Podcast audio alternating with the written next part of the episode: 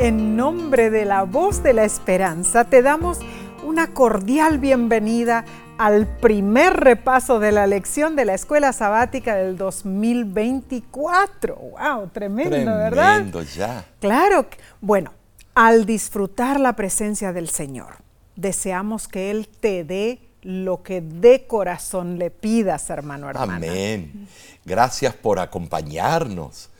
Sea que te hayas unido por TV, radio o por las redes sociales. Dios derrame sus abundantes bendiciones sobre ti y los tuyos. Amén. Recuerda compartir este estudio con tus contactos. Así sea. Y hoy saludamos a nuestro apreciado y talentoso poeta de Ciudad de Panamá, Sir Anthony Chala. Lo conocimos cuando estuvimos allí, ¿te acuerdas? Para una campaña de evangelismo, ¿no es cierto? de la es. voz de la esperanza.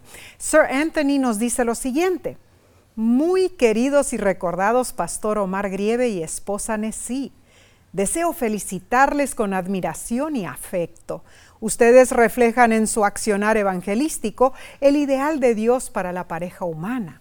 Estoy convencido que su elección como pareja directiva por primera vez al frente de la voz de la esperanza cumple de una forma encomiable con los planes del cielo para esta última etapa en la propagación del Evangelio.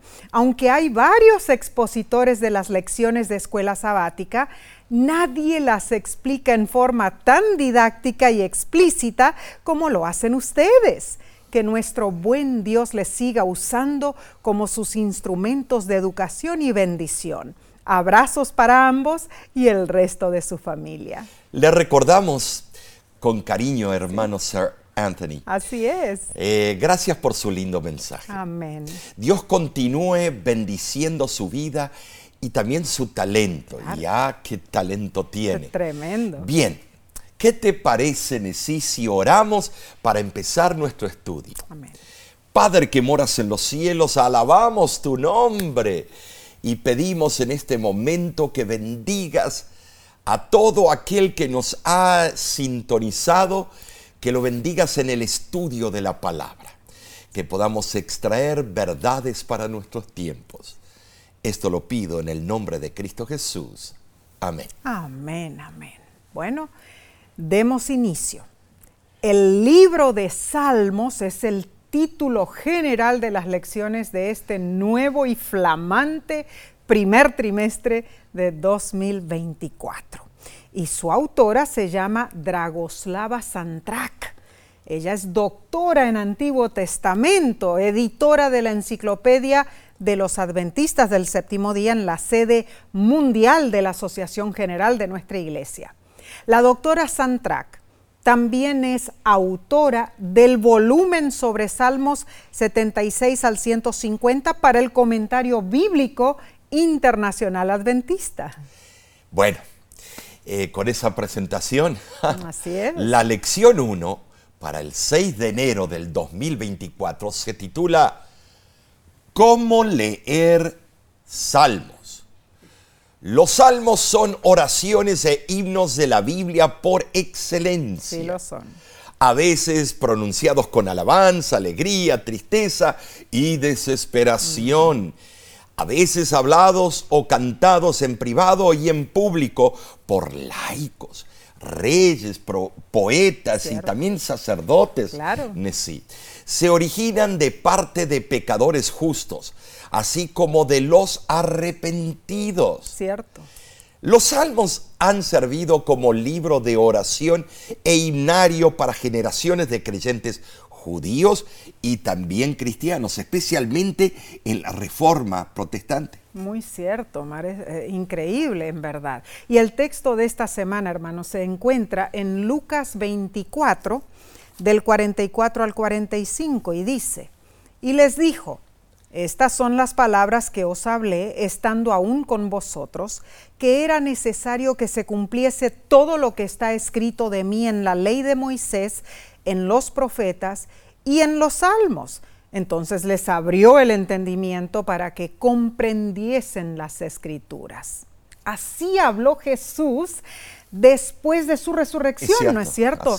¿A quiénes? A sus discípulos, mencionando el libro de los Salmos. Bueno, el comentario crítico de Juan Calvino dice, con estas palabras, Cristo reprendió su olvido tosco y vergonzoso, que aunque habían sido informados de su futura resurrección, estaban tan asombrados como si nunca se les hubiera mencionado.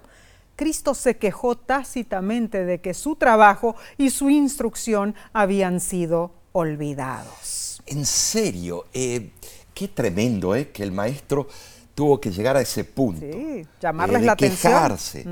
Eh, la mención de Jesús del libro de los Salmos es importantísima. Sí, lo es. Conocido como Salterio. El libro es la cúspide de la poesía hebrea. Ah, claro que sí. Los salmos son una colección inspiradora de canciones, alabanzas, confesiones, meditaciones y oraciones y sí no le hace justicia leerlo en español. En el hebreo tiene esa, eh, esa armonía poética. Tremendo. Precioso. Mm. Expresan diversos sentimientos y luchas de los creyentes, abarcando desde la monarquía unida de Israel del siglo X a.C., hasta los días posteriores al exilio, siglo V eh, vemos nosotros. Antes de Cristo, ¿no es cierto? Tremendo. Bueno, aunque los salmos eh, son predominantemente frases de los salmistas dirigidas a Dios, en sí no se originaron en los seres mortales, sino en Dios, ¿no es cierto? Quien inspiró sus pensamientos para que los escribieran según su divina voluntad como sabemos perfectamente, hermanos. Segunda de Pedro 1.21 afirma que toda la escritura es inspirada. Entonces, Dios nos habla en los salmos a través de sus siervos y de su Santo Espíritu.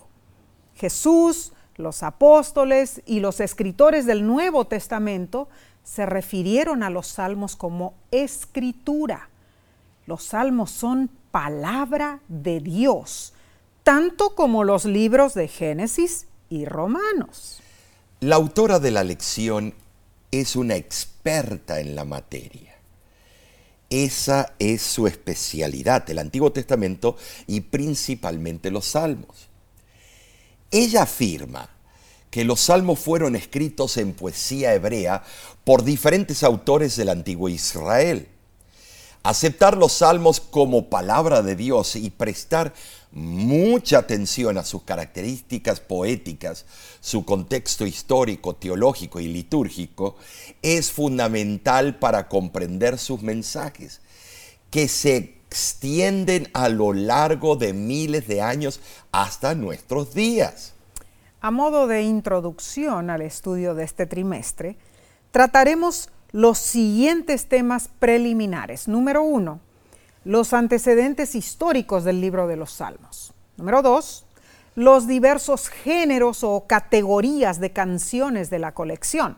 Número tres, la guía bíblica para la adoración. Además, ampliaremos nuestro estudio del Salterio examinando, número uno, la estructura de los salmos. Número dos, las diversas herramientas literarias que los salmistas utilizaron para expresar sus emociones. Y número tres, las distintas divisiones de los libros dentro del propio salterio. Cada lección de este trimestre estará interesantísima. Los salmos en realidad son una resonancia emocional. ¿Cómo podemos entender esto, Omar? Bueno, en realidad eh, los salmos tintinean con nuestras experiencias humanas más profundas, conectándonos con lectores de miles de generaciones a través de la historia de este mundo. aprenderemos muchísimo, ¿verdad? Bien, analicemos la lección del domingo 31 de diciembre 2023, titulada Los Salmos en el culto del antiguo Israel. Bueno, eh, sí, admitamos que nunca podremos cubrir todos los salmos en un trimestre. No, claro que no. Imposible. Hay demasiado material y del contenido surgen muchas preguntas y derivados. Claro. Aún así, creo que podremos extraer de los salmos ciertos, buenos aspectos eh, que nos hablan especialmente para hoy, hoy en día. Al mencionar esto, es importante señalar las diferentes circunstancias que llevaron a la producción de los salmos. Seguro que sí. Y esto es curioso. La sociedad y la cultura eran muy distintas a las nuestras. El entorno teológico no era el mismo de hoy en día. Y debemos tenerlo en cuenta para poder descifrar y notar el mensaje. Muy cierto. Las fuentes rabínicas y los historiadores judíos de la antigüedad indican con bastante precisión el lugar que la liturgia del templo de Jerusalén otorgaba a los salmos, Así es. cierto? Pero no eran solamente utilizados para el servicio de adoración en el templo, hermanos, sino que también en las viviendas de los israelitas. Bueno, cuando vemos lo que la autora de la lección ha escrito a través del trimestre, eh, la doctora Dragoslava Santrak, ella menciona algo muy interesante en cuanto a esto. Dice, los salmos fueron compuestos para uso en el culto privado y comunitario. Se cantaban como himnos en la adoración en el templo, como lo sugieren las anotaciones musicales que mencionan instrumentos, Salmo 61.1, melodías, Salmos 9.1, y líderes musicales, Salmo 8.1. En la Biblia hebrea, el título del libro de los Salmos, Tehilim, significa alabanzas y refleja su propósito principal, es decir, la alabanza a Dios. El título Libro de los Salmos se deriva del griego psalmoi, que se encuentra en la Septuaginta, una traducción griega de la Biblia hebrea entre los siglos 2 y 3 a.C. Con esta información minuciosa, los salmos, podemos ver, eran indispensables en la adoración de Israel se usaban en dedicaciones de templos, fiestas religiosas, eh, procesiones y mientras descendía el arca del pacto en Jerusalén.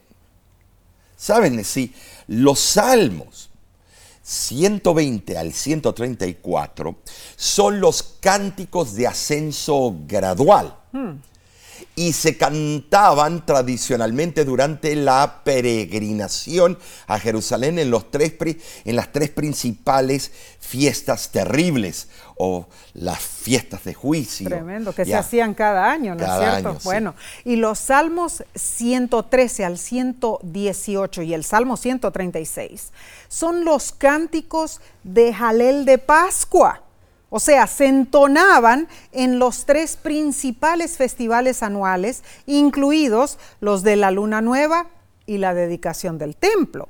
Y el jalel diario, o sea, son los salmos 145 al 150, se incorporó a las oraciones diarias en los servicios matutinos de las sinagogas.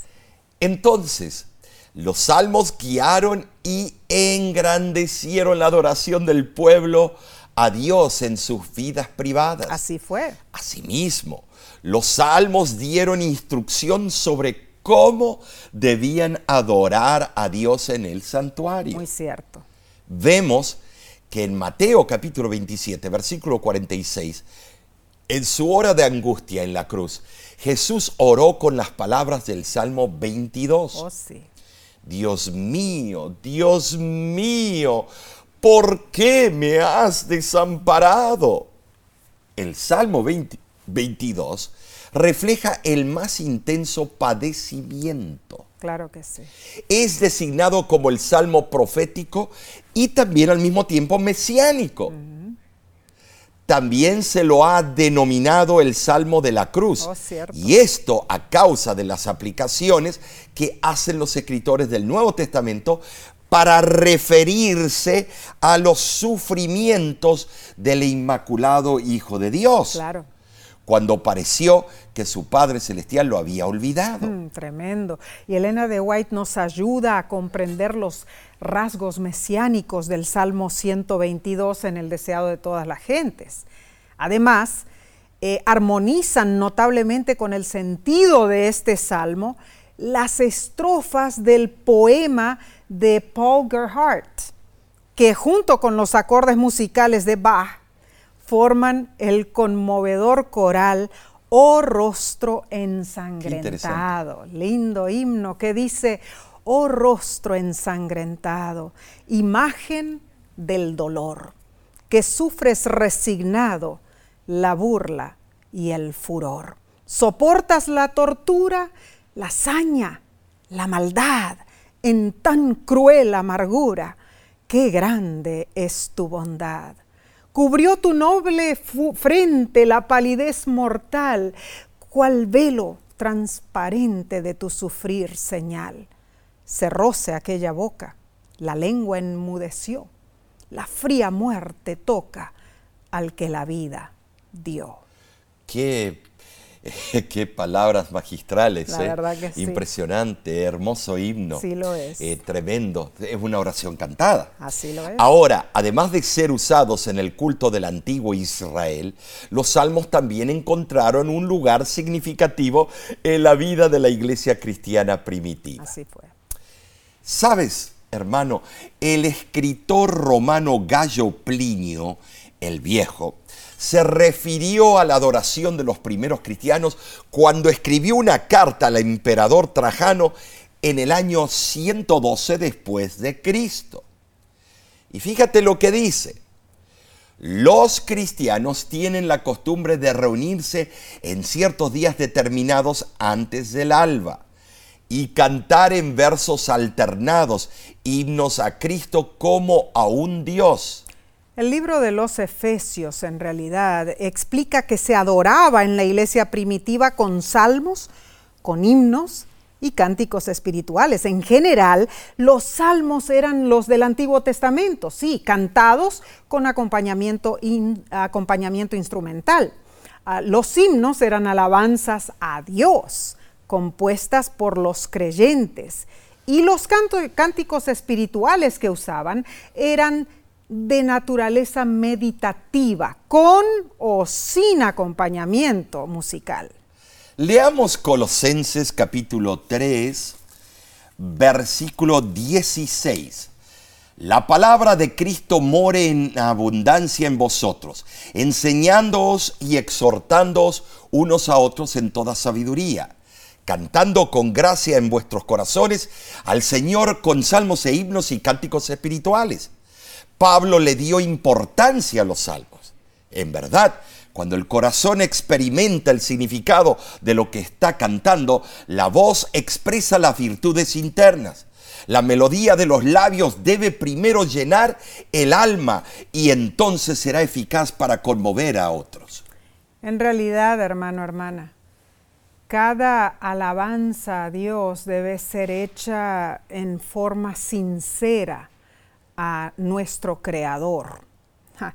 Omar, notamos en varias citas, ¿no es cierto?, que los papistas prohibían el canto de los salmos claro. en las iglesias, ¿no es cierto?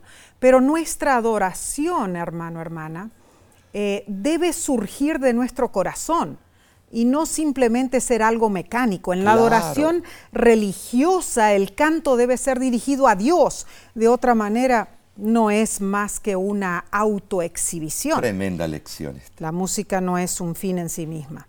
Es como una oración, es un Así medio es. para acercarnos a Dios. Bien, seguiremos estudiando, Omar. Lo haremos en unos segundos. Volvemos enseguida.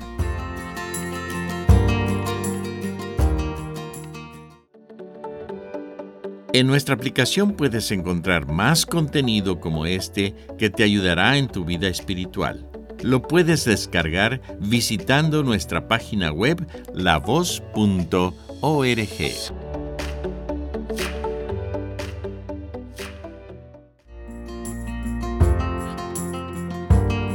Feliz año nuevo, hermano, hermana. Gracias por acompañarnos y gracias por compartir este estudio con otros. Y digamos con el salmista, encamíname en tu verdad y enséñame.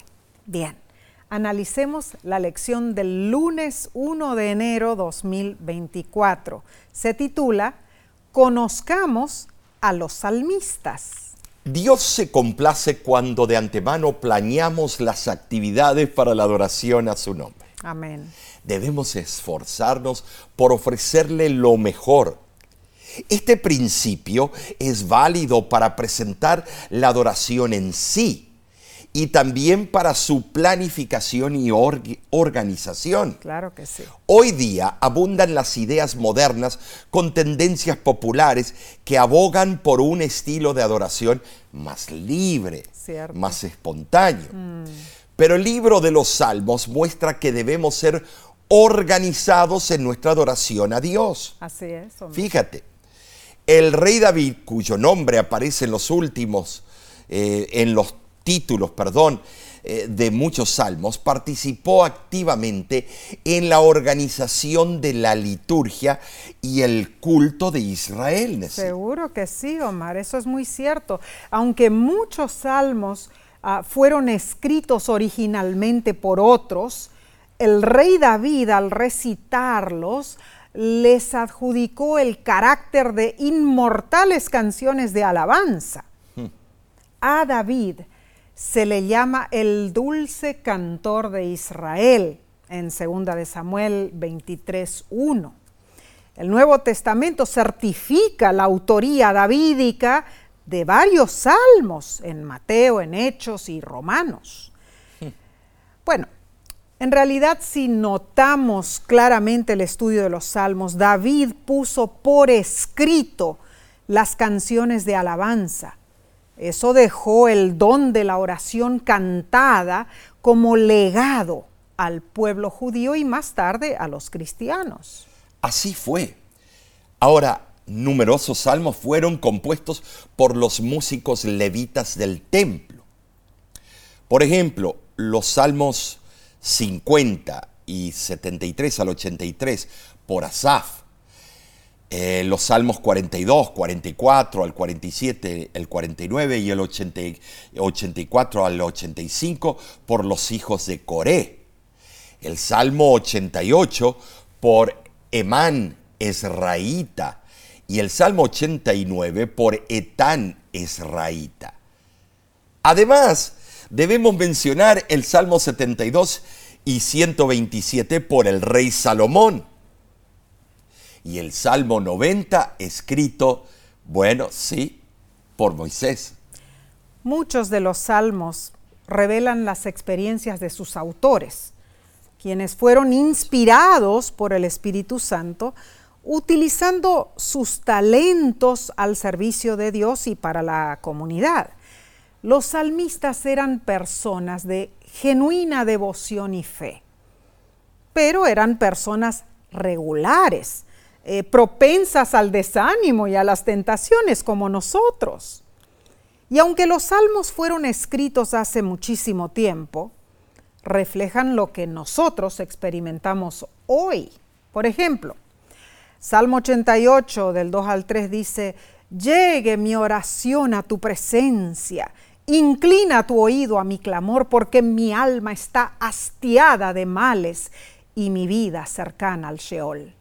Este es un grito del alma, tanto para este siglo XXI como lo fue para alguien hace tres mil años atrás. El salterio comprende una amplia y rica variedad de géneros. Cánticos de acción de gracias, alabanzas, confesiones, oraciones, imprecaciones, meditaciones sobre el Creador, etc. Algunos salmos mencionan dificultades, otros se centran en las alegrías. ¿Sabes, sí? Algunos salmistas clamaron a Dios por salvación, otros lo glorificaron por su fidelidad y amor. Es cierto, Mar. Claramente los salmos son testimonios de la redención divina, son pruebas indiscutibles de la gracia de Dios, porque transmiten una, una promesa a todos los que abrazamos por fe las dádivas de Dios y del perdón y de una nueva vida, lógicamente. Ahora, es interesante notar que los salmos nunca intentan ocultar o restarle importancia a las dificultades o al sufrimiento que prevalece en este mundo caído, ¿no es cierto? ¿Cuán cierto es eso, mm. sí? Eh, por ejemplo, eh, Salmo 42, versículo 1 dice, como el siervo brama por las corrientes de las aguas, así clama por ti, oh Dios, el alma mía. Qué hermoso. Pero leerlo en hebreo que tiene esa armonía. Qué hermoso. Ay, qué hermoso. El autor William Thompson, después de vivir 25 años en Siria, publicó el libro The Land and the Book, La Tierra y el Libro, describiendo sus experiencias y observaciones durante sus viajes. ¿Podrías, en sí, leer em, a ver, la cita de la página 253. Claro que sí, Omar. Dice así el doctor Thompson. He visto grandes bandadas de ciervos jadeantes reunidos alrededor de los arroyos en los desiertos de Siria, tan apagados por la sed que podía acercarme a ellos.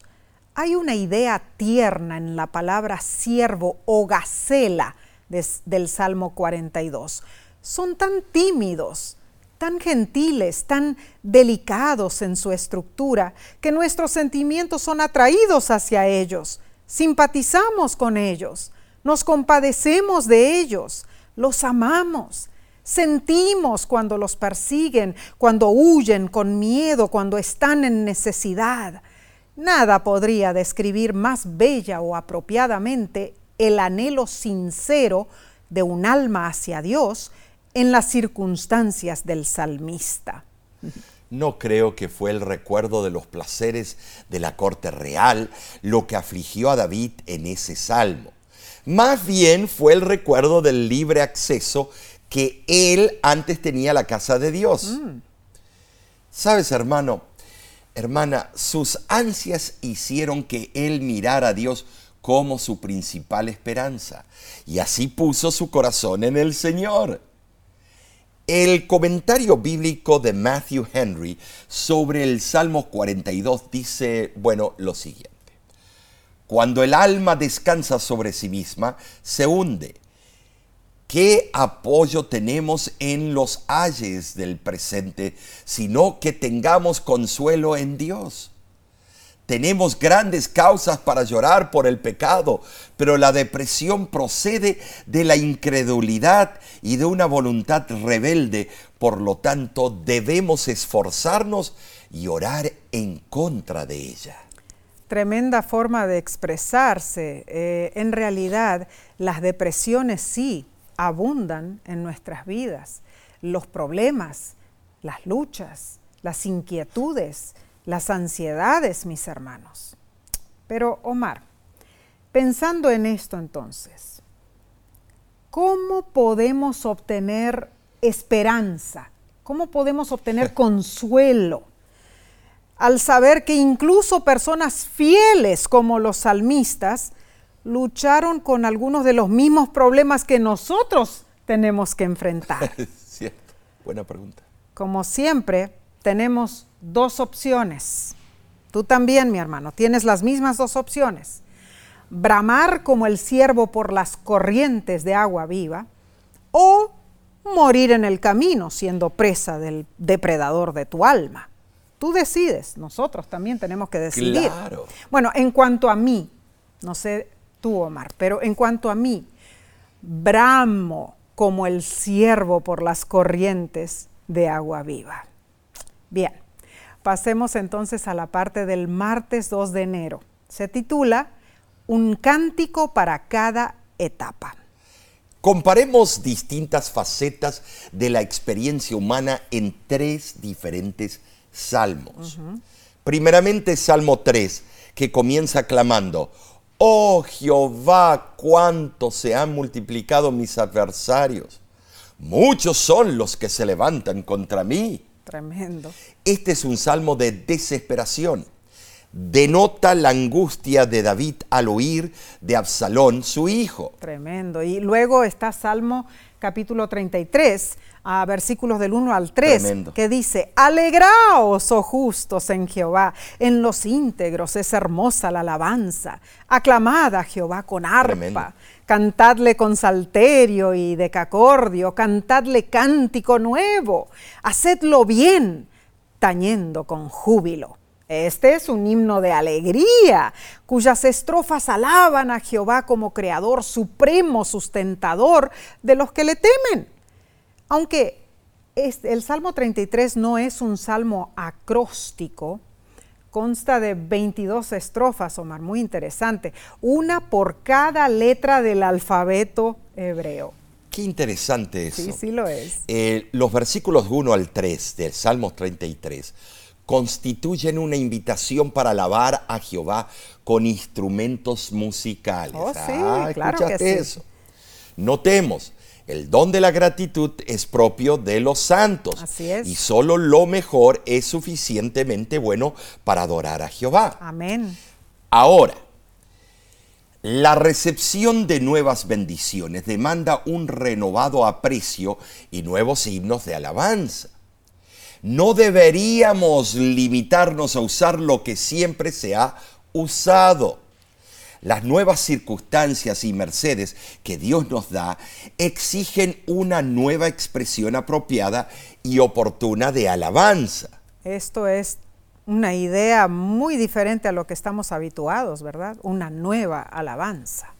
Por último, el Salmo 109 es un clamor de venganza.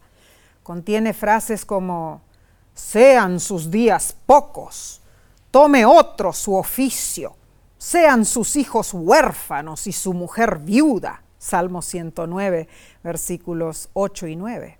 ¿Suena cruel? Bueno, el Salmo 109 fue escrito ante la desesperación de un fiel hijo de Dios al no ver una salida lógica de su situación difícil. Sin embargo, este salmo se convierte en una plegaria para que Dios haga justicia. Definitivamente, los salmos hacen que seamos conscientes de cada aspecto de la experiencia humana. ¿Sabes, sí? Los salmos demuestran que podemos adorar a Dios en cada etapa de nuestra vida. Amén.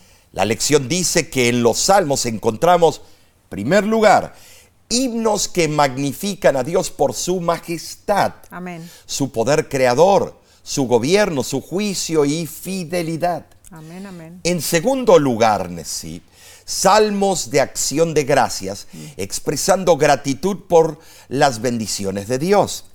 En tercer lugar, lamentos sinceros, clamando a Dios, pidiendo liberación de los problemas. Así es. Y también menciona en cuarto lugar eh, que hay salmos de sabiduría. Oh, sí los hay. que brindan pautas prácticas para una vida recta.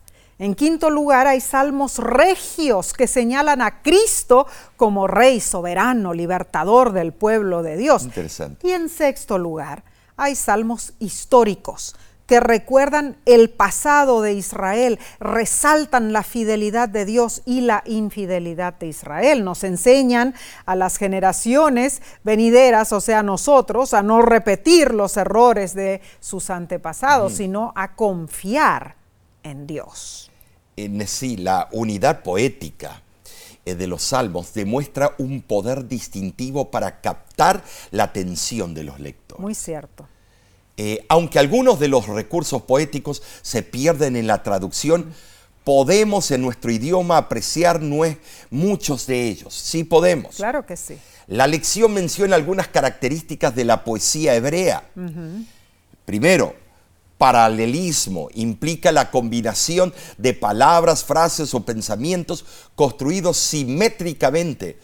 Por ejemplo, Salmo 103, 1 dice, bendice alma mía Jehová y bendiga todo mi ser su santo nombre. En este paralelismo, alma mía es todo mi ser. Interesante, ¿no es cierto? Y número dos, hay imágenes poéticas. eh, utilizan un lenguaje figurado para apelar a los sentidos físicos de los Así es. lectores. Por ejemplo, en Salmo 17.8, el refugio de Dios se describe como la sombra de sus alas. Y en, en tercer lugar también se usa el merismo, es una figura retórica, expresa la totalidad mediante un par de partes contrastantes. Por ejemplo, Salmo 88.1 dice, día y noche clamo delante de ti. Esto denota llorar sin cesar. ¿no es Tremendo, tremendo. En cuarto lugar, juegos de palabras. Oh, sí. Emplean un juego de sonido de palabras para resaltar un mensaje, bueno, muy espiritual. Claro.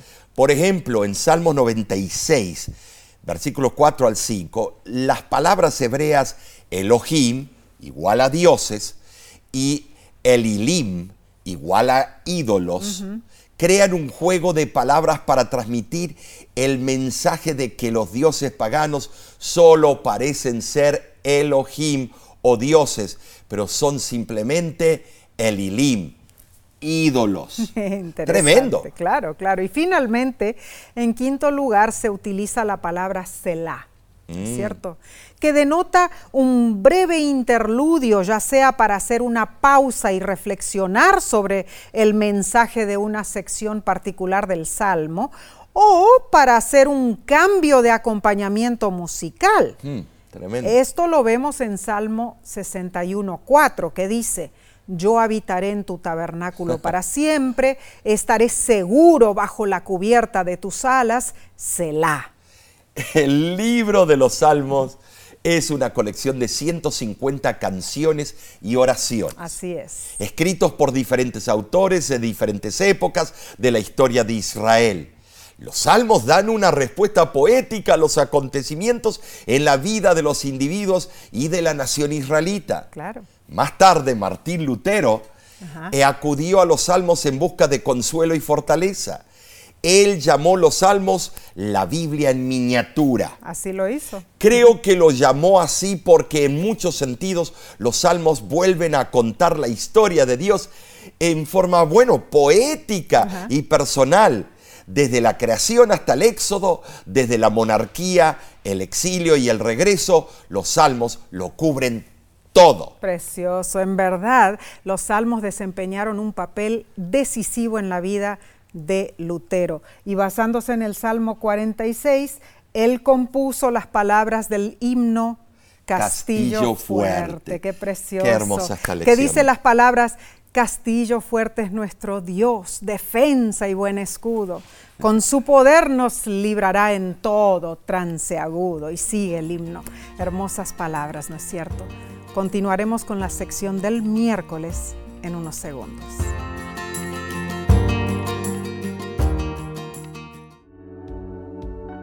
Con seguridad estás disfrutando este estudio de la escuela sabática. Te invitamos a buscarlo en formato de video por nuestro canal de YouTube. Lo puedes encontrar en youtube.com diagonal La Voz de la Esperanza.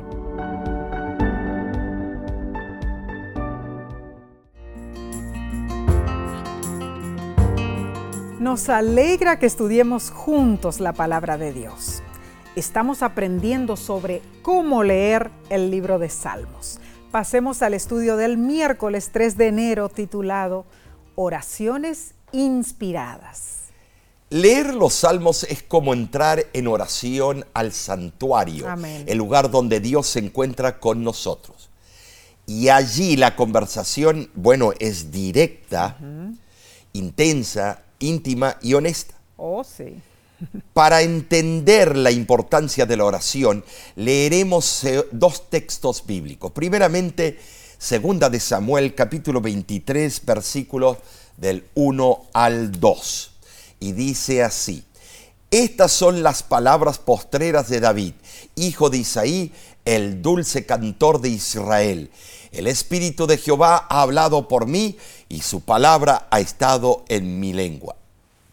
Esto de sí describe adecuadamente al hombre que escribió muchos salmos, resultando ser una inspiración para seres humanos de todos los siglos. Cierto, María. El segundo texto está en Romanos 8, del 26 al 27, y dice, y de igual manera el Espíritu nos ayuda en nuestra debilidad, pues qué hemos de pedir como conviene, no lo sabemos, pero el Espíritu mismo intercede por nosotros con gemidos indecibles. Mm. Mas el que escudriña los corazones sabe cuál es la intención del Espíritu, porque conforme a la voluntad de Dios intercede por los santos.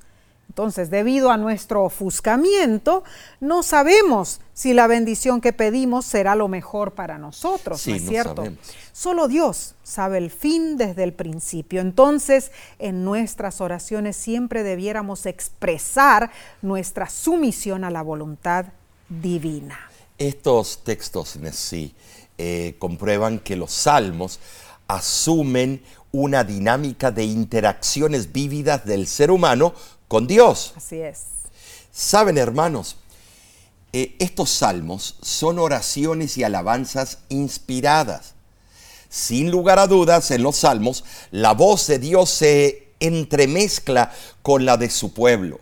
Los salmistas entrañablemente se dirigen a Dios como mi Dios, mi Señor, mi Rey. Imploran a Dios, escucha mi oración mira, respóndeme, líbrame. Estas son expresiones de personas que oran a Dios. Entonces, ¿cómo leer los salmos? Bueno, primero son poesías, no son tratados teológicos.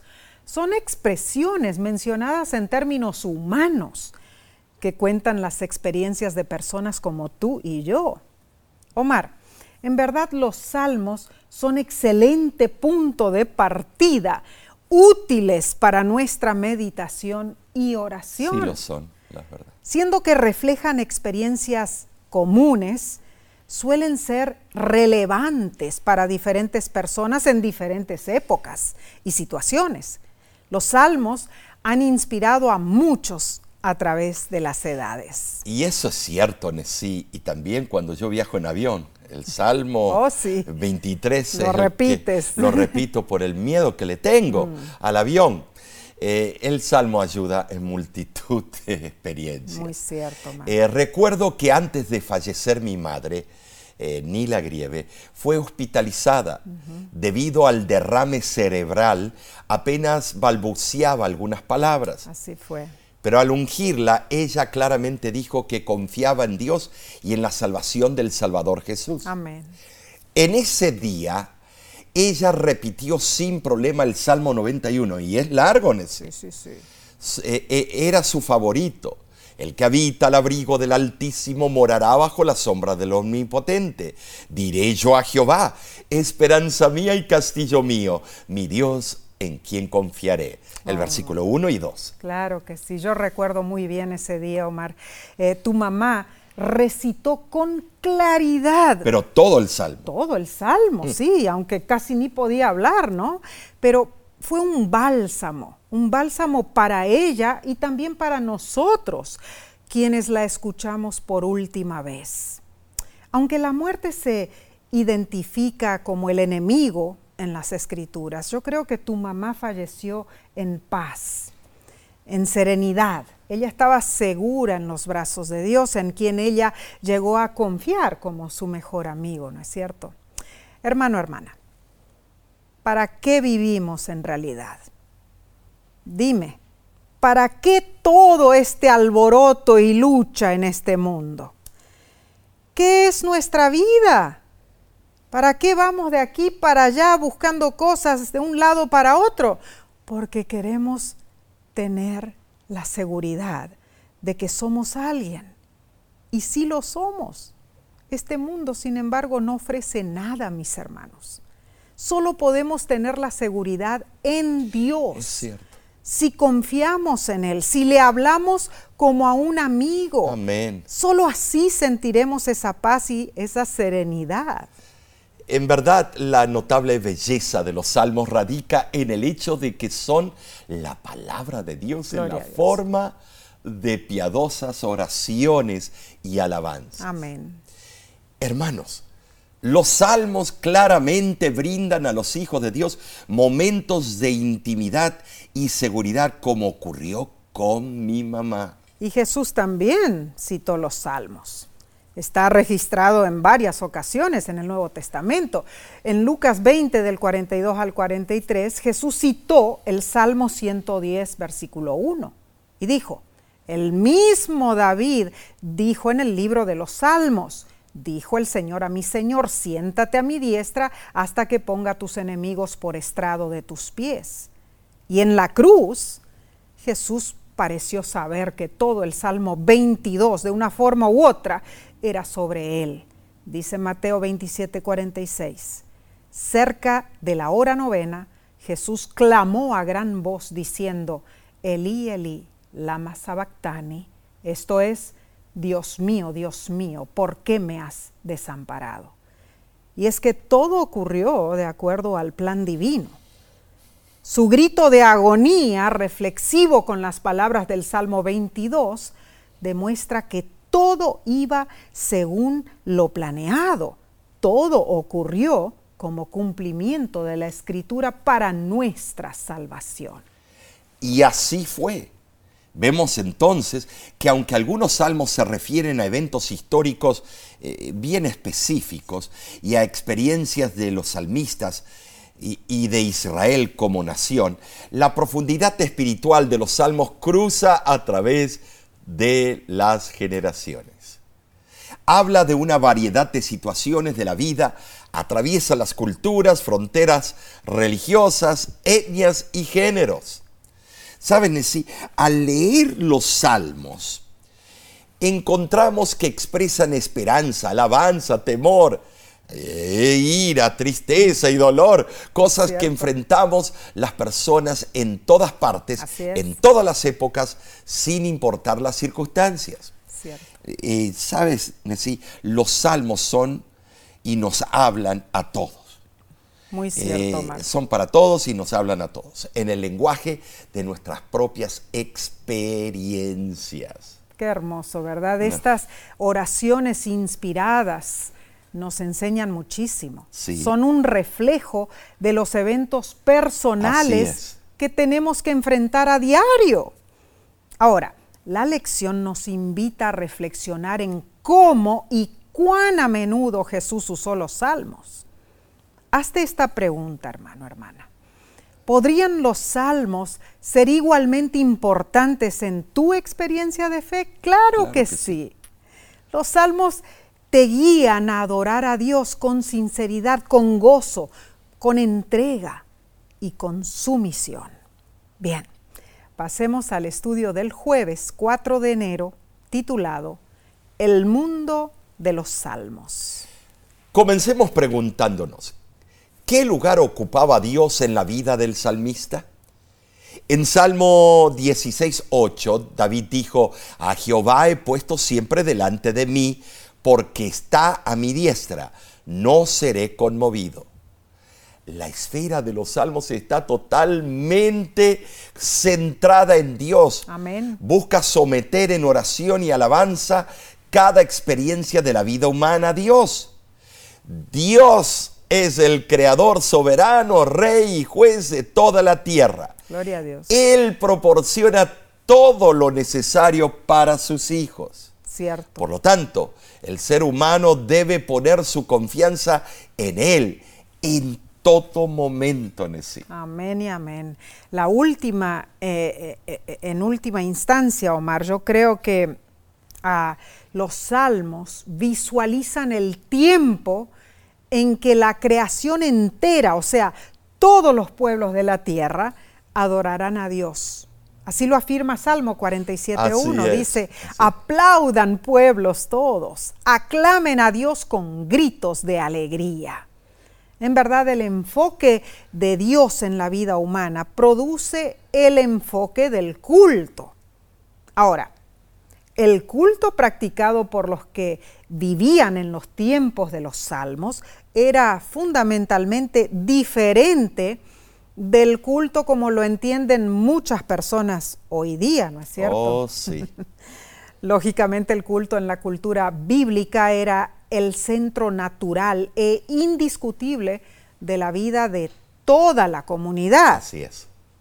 Por lo tanto, todo lo que sucedía, tanto lo bueno como lo malo, en la vida del pueblo de Dios, inevitablemente se expresaba en su adoración, ¿cierto? Y así eran, sí. Eh, ahora, notemos que Dios indudablemente escuchaba al salmista, donde quiera que estuviese, y le respondía en su tiempo perfecto, tal como lo indica Salmos 3.4. Con mi voz clamé a Jehová y él me respondió desde su monte santo. Claramente el salmista estaba consciente de que la morada de Dios está en el cielo, pero al mismo tiempo Dios habita en Sión, en el santuario entre su pueblo. Wow, tremenda, tremendo. Eso es fascinante, ¿no es cierto? Claro. Entonces, Dios está al mismo tiempo lejos y cerca, en todas partes y en su templo. Así es. Salmo 11.4. Dios está escondido y también es revelado, según vemos también en Salmo 10 y Salmo 41. En forma magistral en los salmos se reúnen estas características aparentemente excluyentes de Ah, Dios, es ¿no es cierto. cierto? Y entendamos esto. Los salmistas entendieron que la proximidad y la lejanía eran inseparables dentro del verdadero Dios. Aunque no sea difícil entender esto, hermanos, vemos que los salmistas comprendieron la dinámica de esta tensión espiritual.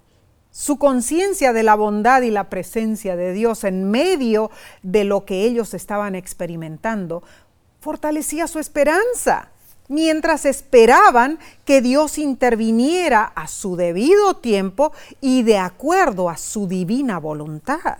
Claramente, los salmos pueden ayudarnos a comprender que no podemos limitar a Dios a ciertos aspectos de nuestra existencia. Hermano, hermana, ¿será que hay partes de tu vida que estás buscando alejar o esconder de Dios? Hoy puedes empezar a cambiar esa situación. ¿Sabes, Nesí? Siempre que David clamaba a Dios, el Señor le contestaba. Gloria a Dios. La oración cambia las cosas. Amén y amén. Así como el último pensamiento de David antes de dormir era de completa confianza en Así Dios, es. Su primer pensamiento al despertar era reconocer que Dios lo había recompensado en su confianza. El salmista era fortalecido para hacer frente a las necesidades de cada día. Y lo mismo puede ocurrir en tu vida, hermano, hermana. Habla con Dios en oración y dile, Señor, necesito confiar en ti, ayúdame. Y Dios estará a tu lado contestando tu oración, te lo aseguro. Amén y amén, sí. Sin lugar a dudas aprenderemos mucho este trimestre. Claro que La sí. tarea del estudio de los salmos es acercar el mundo de los salmos a la audiencia moderna. Ah, sí. así lo es. Si bien los salmos son oraciones del pueblo de Dios e incluso oraciones que Jesús hizo como el Mesías, los salmos también son oraciones sobre Jesús. Muy cierto. Son la revelación de Dios en la humanidad. Claro que sí. Entonces, la otra tarea de- del estudio de los salmos es aprender acerca de todo lo que Dios hizo, hace y hará por el mundo en Jesús y a través de Jesús. Cuán cierto. Qué hermoso. Eh, el, el peregrinaje de este trimestre, hermanos, comienza con una fe firmemente establecida y asegurada por el gobierno de Dios, donde el bien es recompensado y el mal es castigado. Es nuestro deseo, es nuestra oración que los salmos te fortalezcan en el camino de tu vida, que a través de su lectura tú puedas llegar a encontrarte con Dios diariamente, de corazón a corazón, hasta el día en que veamos a Jesucristo cara a cara. Gloria a Dios. Amén. Cuánta bendición hemos recibido con este estudio, ¿no La es cierto? que sí. Pero recién comenzamos el trimestre. Así que te invitamos a acompañarnos una vez más la semana que viene. Amén. La próxima lección se titula Enséñanos a orar. No te la pierdas. De nuestra parte y en nombre de la voz de la esperanza, te deseamos un muy feliz y bendecido año nuevo.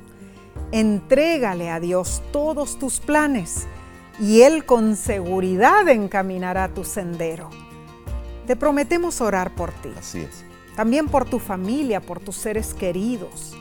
Pero te rogamos que ores por nosotros también y por el ministerio La Voz de la Esperanza.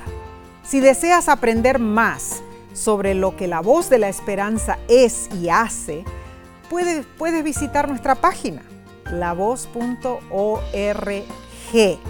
Y además, invitamos a nuestros hermanos y hermanas, amigos, amigas, para que este viernes nos sintonicen una vez más. Tendremos un tema importantísimo porque sigue la, serie de la gran controversia. Así es. Y el título de esta semana es Babilonia y sus hijas. Esto el próximo viernes. El próximo viernes a las 7 horas pacíficas. Claro que sí. Dios te bendiga y te guarde. Dios haga resplandecer su rostro sobre ti. Amén. Y tenga de ti misericordia. Dios alce sobre ti su rostro y ponga en ti paz.